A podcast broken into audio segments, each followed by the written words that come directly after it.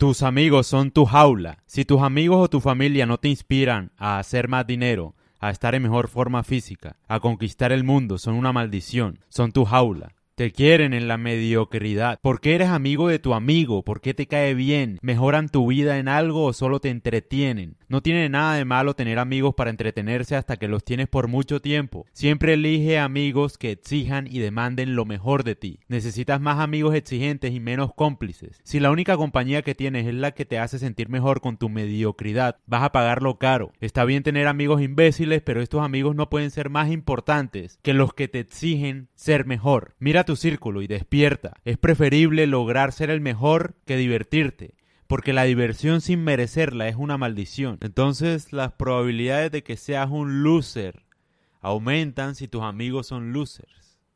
O sea, si estás rodeado de puro imbécil, inevitablemente vas a ser un imbécil. Y yo hablo también desde mi propia vida. Obviamente yo, digamos que podría decirse que yo siempre fui consciente de un nivel de inteligencia desde muy niño, digamos. Pero no me di cuenta, o sea, de tener el nivel que tengo solo hasta cuando me deshice de los amigos más imbéciles que tenía. Es la verdad. Inevitablemente uno tiene que dejar de rodearse de soquetes si uno quiere avanzar en la vida.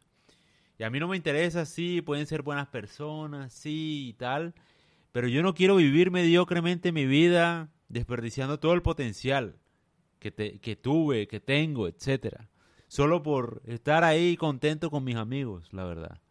Yo prefiero disfrutar del camino difícil. Y si eso cuesta perder amistades, pues tienes que dejarlas inevitablemente. Además, yo me he dado cuenta también que los amigos son envidiosos también.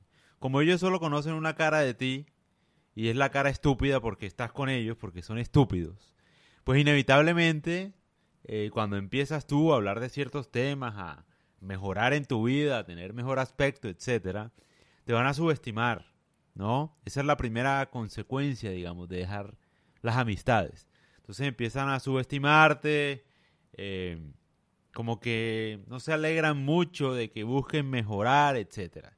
Entonces no son amigos reales al final. No solo son tu jaula, son tus dueños también, porque el día en que empieces a mejorar no les va a gustar.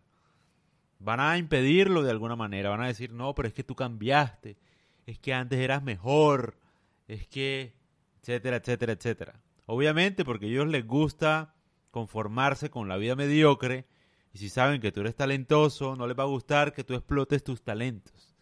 Entonces por eso la ventaja siempre de tener amigos que te exijan, reconozcan o no tus talentos. Siempre es bueno rodearse uno de gente que espere lo mejor de uno.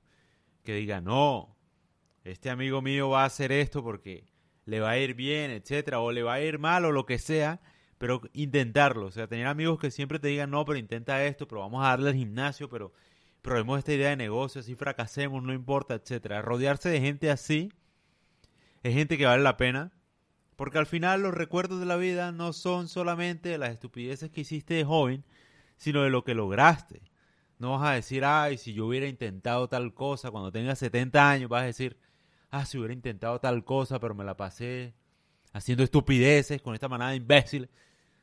O sea, la idea es no arrepentirse uno. Entonces uno por lo menos puede decir, no, a los 70 años, oh, intenté, logré, no lo logré, pero bueno, lo intenté. Eso es lo que importa al final, en la vida. Y uno para lograr intentarlo tiene que rodearse de personas que lo incentiven a uno a intentarlo, a dar lo mejor. De lo contrario, uno va a ser siempre el mediocre de la historia de la vida de uno.